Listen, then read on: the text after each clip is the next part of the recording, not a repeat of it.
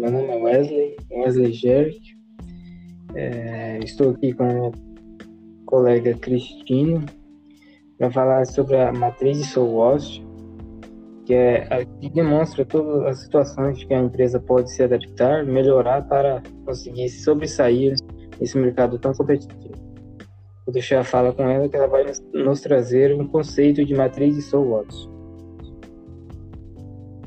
Hoje vamos falar de uma ferramenta comprovadamente eficaz, que proporciona para os gestores e empreendedores uma visão do mercado e, consequentemente, os faz traçar estratégias e planos para seu negócio ter uma posição de destaque perante o cliente e o mercado, que é a matriz SWOT.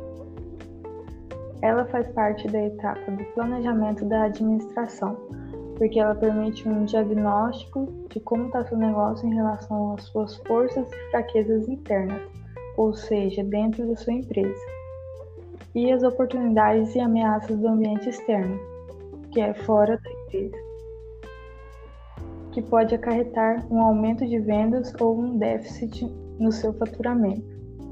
A matriz SWOT permite fazer um diagnóstico empresarial, que é identificar fatores que afetam a empresa positivamente e negativamente. A análise SWOT é uma das ferramentas mais simples e úteis que a empresa tem ao seu dispor para visualizar rapidamente todas as informações para o planejamento do futuro do seu negócio.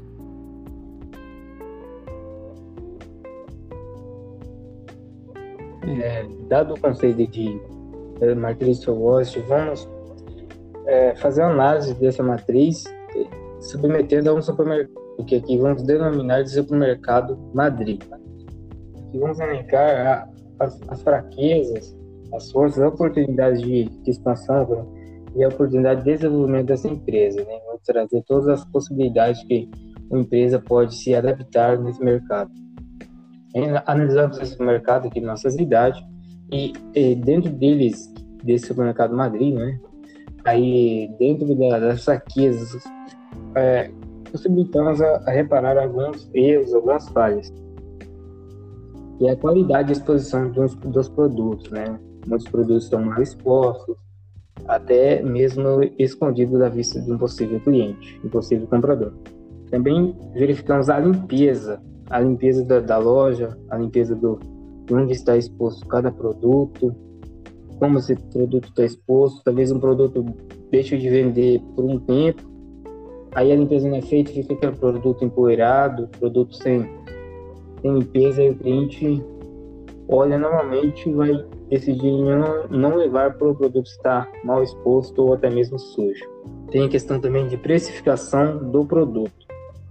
Que cada produto tem que ter seu preço é, localizado praticamente embaixo, em cima, tem que estar no produto para que não aconteça o erro de preço, não aconteça situações que possa acarretar danos à empresa. Temos um exemplo que aconteceu na cidade de Natal, em Rio Grande do Norte. E, neste caso, um produto estava exposto na televisão, estava exposto por um preço de 279 reais. E no caso, essa televisão, o valor dela real é de R$ 2.999.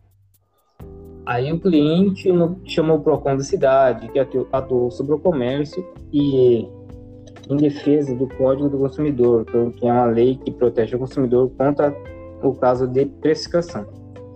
É, conforme o Código de Defesa do Consumidor, na Lei 10.962 da precificação, no caso de divergência de preço é, do mesmo produto, nesse caso aí, a televisão estava 279 reais, é, o cliente tem o direito de levar o produto pelo preço menor entre os, os preços estabelecidos. Neste caso, a empresa não quis deixar o cliente levar por 279 reais, e o PROCON entrou com uma ação contra essa empresa. Mesmo sendo uma questão de lógica e bom senso, o cliente preferiu entrar na justiça.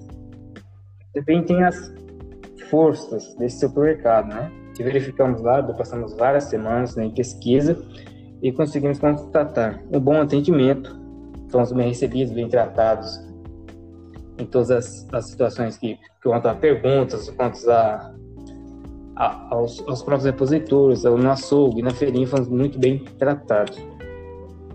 Também observamos a padronização dos funcionários. A questão de uniformes, todos estavam bem uniformizados, uniformes limpos, uniformes padronizados, diferenciando-se em cada setor. É, também a questão de, de, de preços acessíveis verificamos que dentro desse supermercado sempre tem promoções que muda cada semana, né? Isso qualifica esse supermercado a se tornar referência na cidade.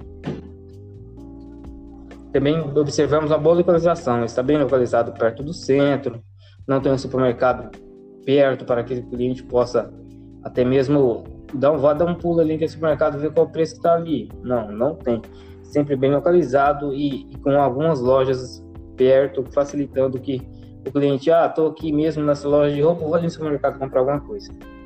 É, também observamos a oportunidade que essa empresa pode ter dentro do nosso estado, que é a oportunidade de expansão, de abrir uma nova empresa, abrir filiais em outras cidades, que se torna oportunidade de desenvolvimento.